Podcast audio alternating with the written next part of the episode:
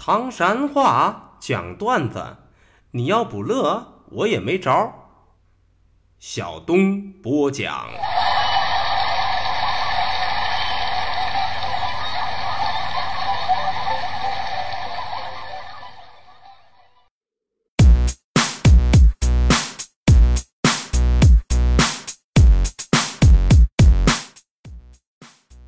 讲段子谁最中？中国唐山找小东。老少爷们们、兄弟姐妹们，我又回来了！非著名段子演员小东，这下有力了。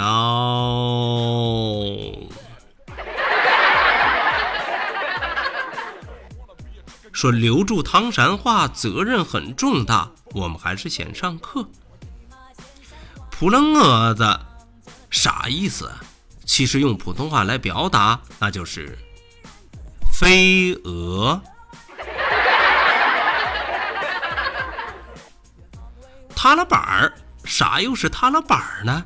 就是普通话里边的拖鞋。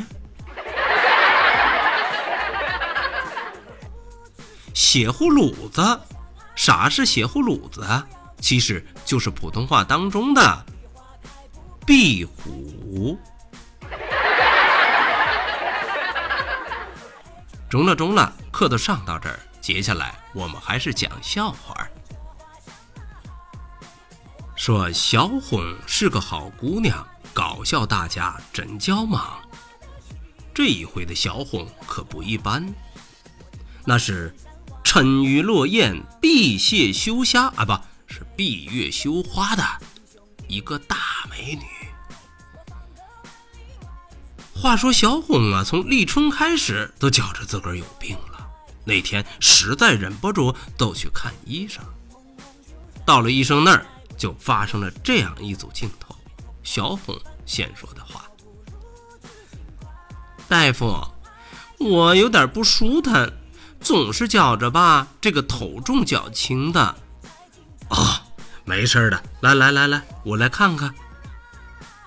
大夫仔仔细细看了看小红，接下来笑着说：“哎呀，你这个病啊，是因为爱美引起的。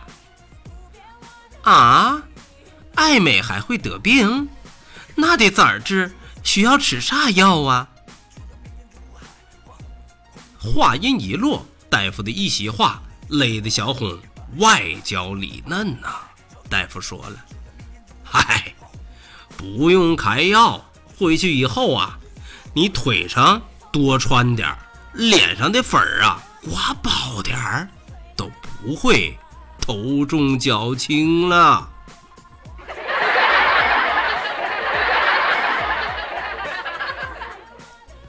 哦，My God，记得子曾经约过。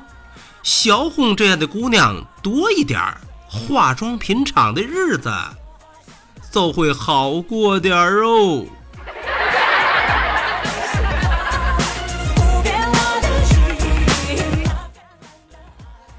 说小娟儿，小娟儿闹人心尖儿，乐得你那是不行不行的。这一回啊，小娟化身成一位文学爱好者。自己写了一篇小说，找到了著名作家赵先生。赵老师，还得麻烦您给我看看，指导指导。赵大作家接过来小说，认认真真就看了起来。突然，他发现了这样一段文字，是这样写的：在这个包间里坐着一对。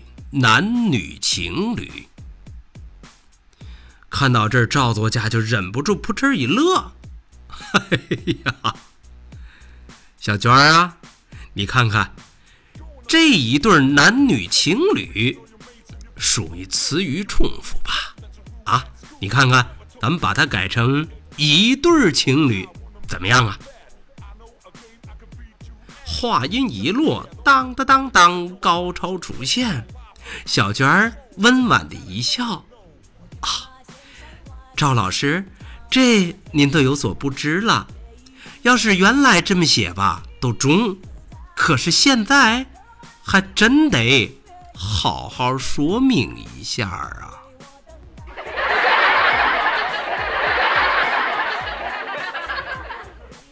哎呦我去，这正是世界变化就是快，好基友蜜拉拉，还真奏不奇怪呀！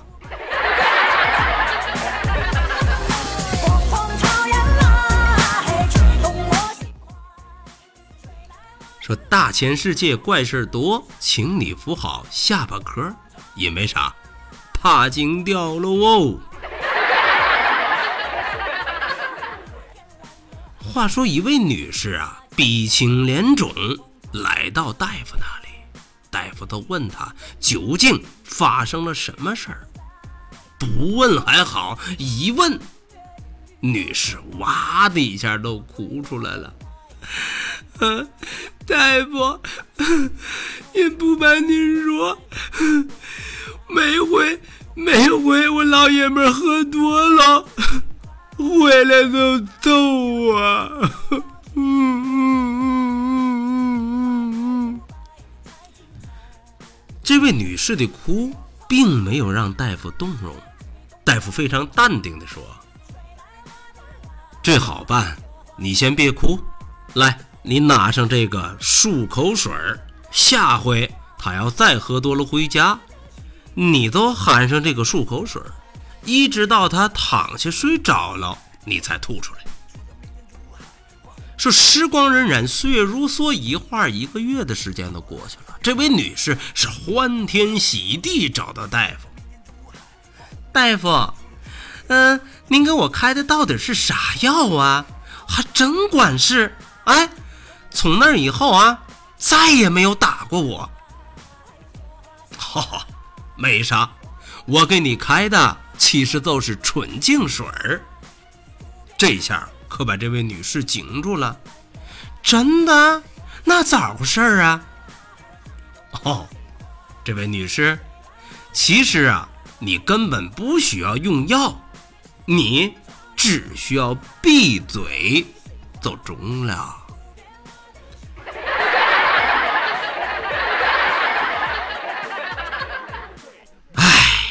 正所谓病从口入，祸从口出，看来还真是管好嘴，少受罪哟。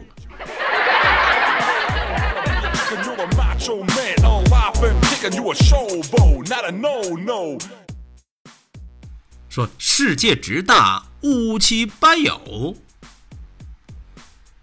这次的主人公是小丽。小丽长得那是人见人爱，花见花开，百媚千娇。但是，可但是，但可是，她的脾气秉性却是一个如假包换的女汉子。都说那天啊，小丽不知道想起啥来了，一时兴起，把自己的 QQ 昵称改成了三个字。小老婆，第二天公司就出事儿了，咋的了？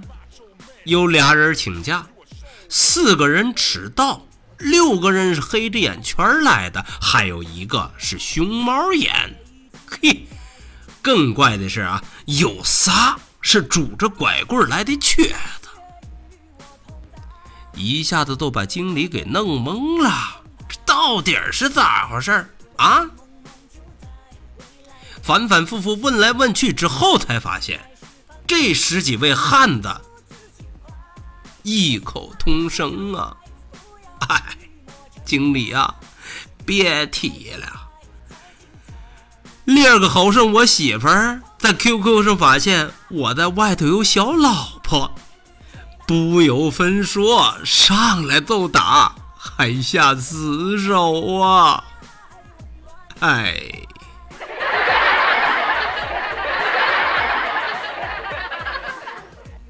哎呀，我勒个去！小丽啊，你这是飞机炸茅房，要激起民愤呢。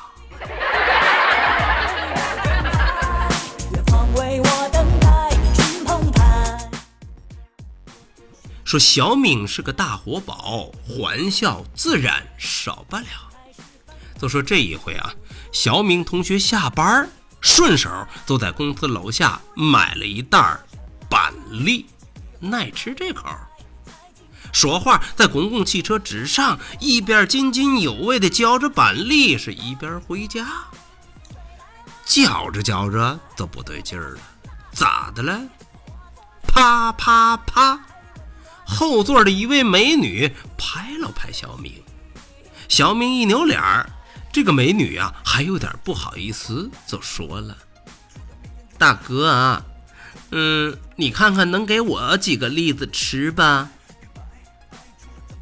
一下，小明就愣着了，当时懵了。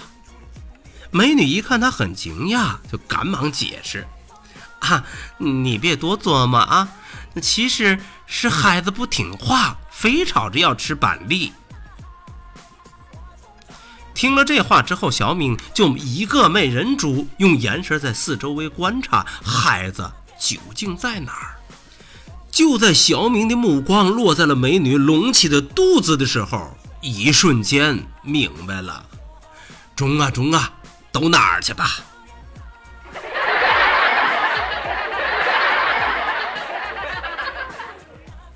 哎呀，可不是咋儿的，人家不都说吗？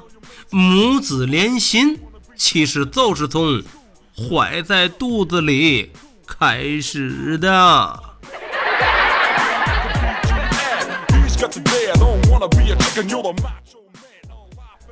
好嘞，段子就为大伙讲到这儿。说离离原上草，小东少不了啊。感谢您收听今天的唐山话讲段子。明儿个咱们再一起聊，一起嗨，各位，拜拜，see you。